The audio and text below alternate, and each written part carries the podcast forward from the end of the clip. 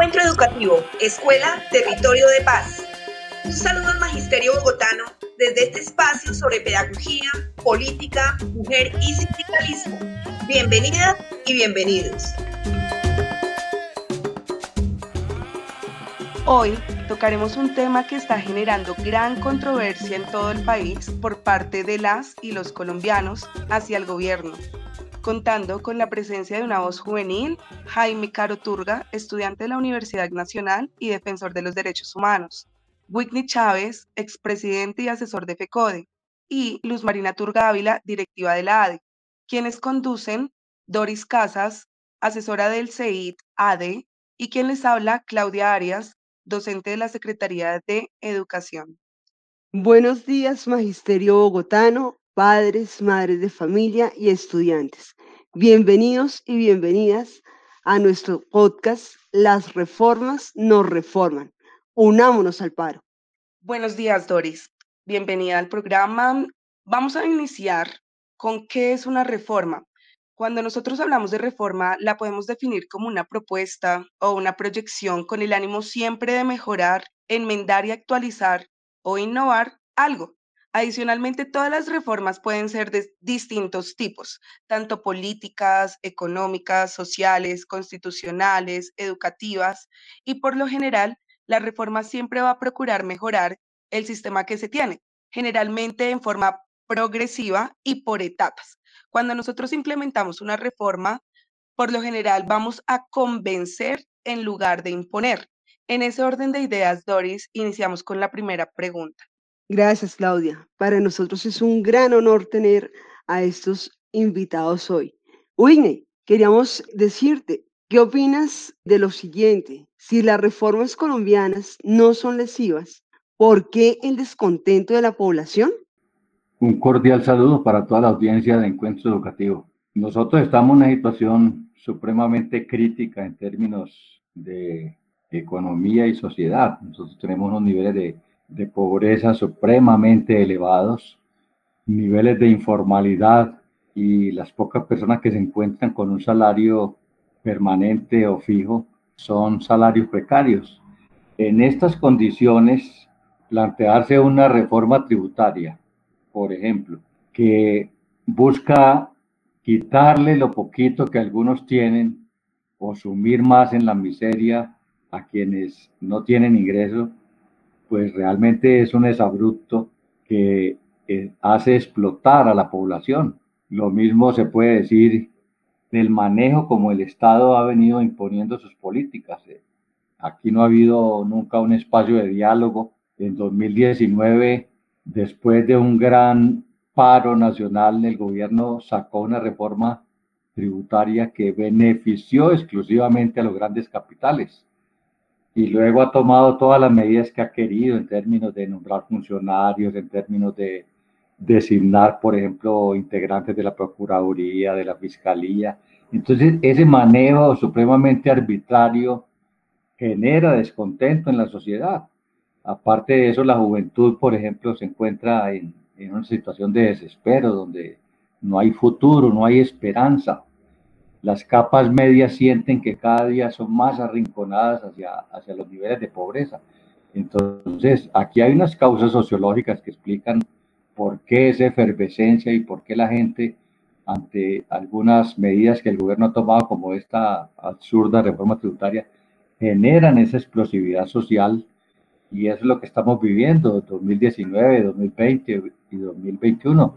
Antes de la pandemia ya había problemas graves, la pandemia los agudizó y la respuesta del gobierno ha sido supremamente negligente, supremamente lenta. Los auxilios a la población más vulnerable son auxilios de miseria. La pequeña empresa no ha sido amparada, no ha sido protegida. Y sin embargo el gobierno adopta medidas o piensa implementar cosas como subsidiar a Bianca, por ejemplo, que es una empresa extranjera, o comprar aviones de guerra. O sea, el gobierno está haciendo todo para generar en la población un rechazo y lo ha sentido en las calles. Así es que esa explosividad del gobierno tiene mucha responsabilidad en, en haberla generado y ahora su única respuesta pues es la represión. Gracias, Whitney. Realmente hay una palabra muy importante que has acabado de mencionar y es represión. Jaime, bienvenido al programa de Encuentro Educativo. Como activista y como esa voz juvenil, haciendo alusión a lo que inicialmente había acabado de mencionar, de que una reforma convence y no impone, desde tu perspectiva, si esas reformas colombianas no son lesivas, ¿por qué ese descontento de las y los colombianos? Bueno, yo quiero tocar dos puntos.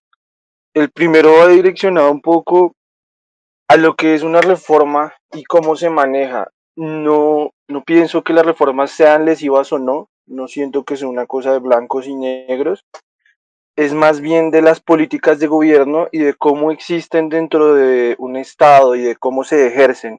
Las reformas son simplemente dependientes del plan de gobierno que exista en ese momento y en este momento tenemos un plan de gobierno neoliberal con tendencias fascistas. ¿Qué quiere decir eso? Que la inversión está más guiada, direccionada hacia el área militar, hacia el área de, de coerción hacia la población y a la reestructuración del mercado por medio de empresas privadas y de grandes empresas privadas, no de las pequeñas empresas. A nivel estudiantil, ¿esto cómo nos afecta? Bueno, precisamente una de las demandas de los estudiantes es el desmonte del escuadrón móvil antidisturbios. ¿Por qué? Precisamente porque las vidas que le han costado al estudiantado, que en mi opinión son como el brazo y la fuerza de las movilizaciones actualmente, acompañada muchas veces de los indígenas y de los campesinos, simplemente ellos son los que sufren los muertos, son muchas veces los jóvenes los que se están muriendo en las calles y precisamente e, es esa inversión a la Fuerza Armada Pública dentro de esas reformas lo que más preocupa. En este momento el problema es el coyuntural, es la reforma tributaria, pero la reforma tributaria es un acumulado de cosas. Si bien lo que está demostrando el gobierno es que es un gobierno reformista, ese gobierno reformista es peligroso en el sentido de que es reformista para unos intereses individuales que están privatizando la economía nacional. Y es algo que ha venido de largo plazo, así como lo estaba diciendo eh, Whitney, no es una cosa de hoy, es una cosa de que han pasado los años precarizando cada vez más la vida de la gente, en este caso de los estudiantes, y estos estudiantes llegan a un punto tal que no aguantan la indignación, no aguantan saber que uno de los suyos está muriendo en las calles porque no tiene que comer. Hace poco escuchaba el, el comentario de uno de los compañeros que está en las movilizaciones precisamente y decía como he comido mejor en las movilizaciones con lo que me han dado, todos los días de lo que recogen en comida como en insumos que todo lo que he comido en mi vida anteriormente. Y es muy triste saber eso, que una persona bien tan precariamente que come mejor en medio de una movilización que en su vida cotidiana. Gracias, Jaime. Excelente ese punto de vista porque realmente la fuerza en todas estas movilizaciones entre todos los demás ciudadanos y ciudadanas sí la han tenido los estudiantes y eso es algo que tenemos que reconocer. Luz Marina, ¿y tú qué opinas al respecto? Bueno, buenos días, Doris, Claudia Patricia, Winnie, Jaime. Muy importante el tema que se está tratando acá. Sí, yo tengo que decir que la crisis generada por un sistema de salud privatizado y precario que no estaba preparado para prevenir la muerte de tanto colombiano en una pandemia, el hambre de las familias, la injusticia social, la falta de oportunidades para tener una vida digna de miles de jóvenes, la violencia agenciada por el mismo gobierno de Duque, cuyo propósito de él es acabar con el proceso de paz, incentivar la guerra, el odio, la muerte de cantidades de líderes indígenas. La violencia contra la mujer manifiesta en tanto feminicidio. Fueron, entre otros, como el detonante para despertar de manera generalizada de un millón de colombianos y rechazar el paquetazo de la reforma en contra de los trabajadores y del pueblo, comenzando por la revocatoria que se hizo de la reforma tributaria que aún no se ha terminado y ahorita lo que viene del proyecto es 010 con, eh, de la salud, ¿sí? Bueno, sale el ministro de Hacienda pero la fuerza de la unidad nos tiene que llevar a, revocar estas otras reformas que van en contravía de los derechos del pueblo. Eh, nos quieren imponer un modelo de salud para entregárselo prácticamente a las multinacionales y todas estas reformas van es para comprar más armas, para disparar contra el pueblo, contra los jóvenes, como se está viendo. Efectivamente, eh, tenemos que reconocer que ha sido el movimiento juvenil el que ha garantizado la continuidad de esta eh, gran lucha, pero se han sumado los campesinos, eh, los indígenas también son otros líderes muy grandes en todo este movimiento. Entonces, yo creo que es un momento de la historia de este país que tiene que llevar a que tengamos la oportunidad, la posibilidad, la esperanza, y por eso invitamos al magisterio a que se sume de manera decidida a esta gran lucha con los jóvenes, que denunciemos y, no permitamos que asesinen un joven más. Y entonces, unidos, estaremos aquí en esta lucha, en las calles, cuidándonos con las medidas de bioseguridad, pero manteniendo el, mensaje de la paz con justicia social en este país. Gracias, Luz Marina. Desafortunadamente el gobierno le ha declarado la guerra al pueblo, pero el pueblo le declara la guerra a las reformas. Y es así que a partir del 27 de abril inicia un paro que a la fecha de hoy se ha convertido en un paro nacional indefinido. Whitney, ¿qué impacto ha tenido la reforma tributaria en el bolsillo de los colombianos para llegar a mover este paro nacional? El impacto esperado, digamos, porque ya estamos pagando las consecuencias de reformas anteriores, pero lo que se anunciaba con este era supremamente grave para la población. Uno puede calcular aproximadamente eran unos 5 millones de personas que iban a ser afectadas en sus ingresos por salario o por pensiones. Pero a eso hay que sumarle los efectos del perjuicio que se causa con un incremento generalizado del IVA al 19%. En ese caso ya estamos hablando no de 5 millones, sino de toda la población y principalmente la población pobre la población vulnerable. Así es que el gobierno diseñó un plan de acuerdo con la banca internacional para aplicar tres reformas con las cuales busca equilibrar el problema fiscal. Una de ellas, la reforma tributaria, esta, que golpea a la mayoría de la población. También está el anuncio de una reforma pensional que, que, ya están dando también con el tema de los beneficios económicos periódicos, que significa que la gente no se pensione, sino que reciba un pequeñísimo auxilio después de haber trabajado toda la vida. Y también la reforma laboral que están dando también, como es la iniciativa del, proyecto 174 que, ordena o autoriza el trabajo por horas. O sea, estamos en, todo un paquete neoliberal que busca quitarle lo poquito que aún le queda a los trabajadores y a los sectores populares. Entonces, el impacto de estas medidas en, en, algún momento hacen explotar a la población y eso es lo que ha ocurrido. Ahora bien, el gobierno frente a la iniciativa, frente a la movilización, frente a la creatividad de la gente en la calle respondió diciendo que, que va a retirar la reforma pero es que la reforma es un aspecto de todo ese paquete contra el pueblo. Eso hace que el paro continúe y necesariamente aquí se trata de, de conseguir un modelo de desarrollo que atienda las necesidades de la población, no de este modelo neoliberal de, de hambre, de miseria, de demagogia, de represión. Aquí se requiere garantías para la vida y los derechos ciudadanos de la población. Lo que hay aquí es estado de conmoción interior, que ya lo están anunciando, eh, uso excesivo de la fuerza pública, como lo han denunciado las, las organizaciones internacionales y la misma ONU, hasta el gobierno de los Estados Unidos. Aquí hay que cambiar ese modelo, no solo de desarrollo económico, sino también el modelo de, de, de desarrollo político. Así es que Colombia está en un momento de despertar, pues en un momento de cuestionar el establecimiento y de enrumbar el país hacia unas perspectivas de un desarrollo humano para todos y no para las minorías de los banqueros y de los grandes capitales. Wigner, muchísimas gracias. Eh, excelente lo que nos acabas de decir, porque realmente es eso. Todas estas reformas que se han dado es para favorecer a unos pocos y perjudicar a la mayoría de ciudadanos y ciudadanas. Por eso es tan importante la unidad. Jaime, ¿tú qué nos tienes que decir al respecto? Te escuchamos.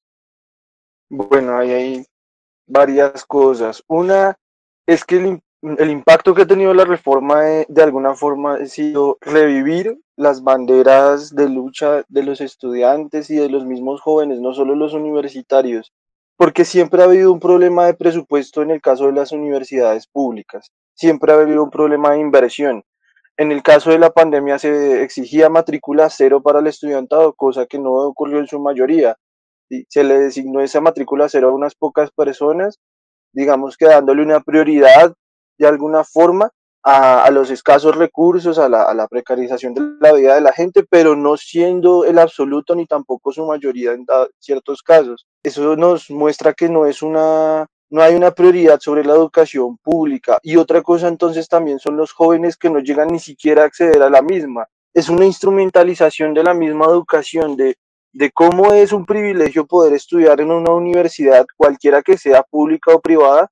Y aparte de eso, de ese privilegio, es que los que llegan a acceder a algún tipo de educación, ya sea superior, educación técnica o tecnológica, es, está guiada o está instrumentalizada para los fines del gobierno de la productividad de esa mega industria que muchas veces asesina y es cómplice de las mismas políticas del Estado actual. Entonces, la problemática va más guiada a que eh, esa reforma, ese impacto que ha tenido, está muy direccionada a, a dañar de alguna forma el tejido social sin tener en cuenta las necesidades básicas de la gente, de los jóvenes, de qué necesita, por ejemplo, para un trabajo, de cuando salen del, de la universidad o de cualquier institución, cómo van a ejercer su vida. Las personas ya no, ya no tienen de alguna manera una esperanza de que este gobierno las escuche y por eso también salen a las calles a son de lo que puedan hacer, de lo que sea y cómo se puedan expresar. Entonces eso, eso de alguna forma ha movido como el paro de cada una de las personas que está saliendo a la calle y, y de cómo se expresan.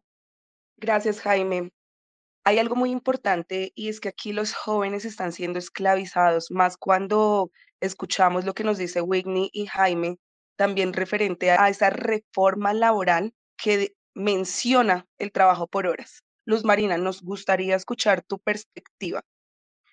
Claudia, mira, yo primero quiero expresar que en este país la historia de las reformas que van en contra del pueblo y de los mismos trabajadores es muy difícil revertirlas. Un ejemplo es la ley 100 de 1993. Imagínense cuántos años han pasado y todo el daño que ha ocasionado y precisamente ha sido la causa de la mala atención en salud en esta pandemia, de cierre de hospitales, no inversión en las estructuras hospitalarias, ni ni la tecnología, ni la investigación científica en materia de salud, porque todo está negocio eh, de salud en las EPS. ¿Y cuándo se ha podido revertir esa ley? Entonces, esta nueva reforma 010 lo que busca es profundizar esa privatización y si la dejamos pasar, pues definitivamente nosotros todos los colombianos vamos a quedar desamparados sin un verdadero derecho a la salud. Y, la, y las leyes eh, educativas, vino la reforma que llamamos nosotros contrarreforma educativa, que mire todo el daño que ha hecho desde el año 2001-2002, nos tumbaron en ese paro, nos descontaron y vea, estamos ya en el 2021 y acaso ha sido posible recuperar el presupuesto para educación. Ese es uno de los temas. Y lo más urgente en bandera de educación es el presupuesto que se requiere, eh, porque mire, les pongo un ejemplo de las consecuencias en la educación de jóvenes y adultos. Bogotá tiene una población altísima de jóvenes, de mujeres, de niñas que dejaron de estudiar. ¿Y acaso hay programas de educación de jóvenes y adultos? No hay un peso. Se perdieron las oportunidades de estudiar de las personas que por algún motivo abandonaron el colegio, la escuela. no hay educación para el trabajo. En ese sentido, nosotros decimos que este gobierno, pues infamemente, mm, excluye a una altísima población entre seres humanos que seguramente lo tienen todo porque se han apropiado de la riqueza nacional y entre seres humanos que están totalmente desamparados, que no tienen ninguna posibilidad de, vida, ¿sí? Es casi el ser humano desnudo al, desamparo total. Entonces, eh, eh, ese solo motivo nos debe llevar a no dejar pasar esas reformas que van a producir mucho más de sangre y desastre en esta Colombia que aspiramos a que algún día llegue a una paz. En ese orden de ideas nos permitimos concluir que con el paro nacional el pueblo obviamente expresa su inconformismo frente a asesinatos y atropellos contra indígenas, campesinos, líderes sindicales, entre otros, pocas garantías para la vida, uso obsesivo de la fuerza pública, acabar el proceso de paz, esclavitud para la población juvenil y un pueblo con hambre es un pueblo enojado, pues no hay que comer. Gracias, Claudita. A manera de conclusión también tengo que decir que toda esta ilustración que nos dan nuestros invitados invitada nos hace reflexionar que las reformas son para beneficio del pueblo, cosa que no está sucediendo ahorita con el gobierno. Por eso todos como ciudadanos y ciudadanas nos hemos unido y la invitación es a que nos sumemos en el paro nacional por todas estas injusticias que se están suscitando con la misma población. Agradecerles a nuestros invitados e invitada, Uigne Chávez, Luz Marina Turga, Jaime Antonio Caro, por la compañía y por toda la ilustración que nos dieron al respecto. A Claudia, nuestra conductora, y quienes habla, Doris Casas. Encuentro educativo, la llave maestra de la unidad, porque todos somos un equipo y tú eres parte de él. Escríbanos al correo encuentroeducativo.gmail.com. Cuéntenos sus opiniones sobre el tema del día y de aquellos que a ustedes más les interesaría escuchar, porque aquí ustedes tienen la palabra. Y recuerden, cuidémonos y quedémonos en casa. Hasta pronto.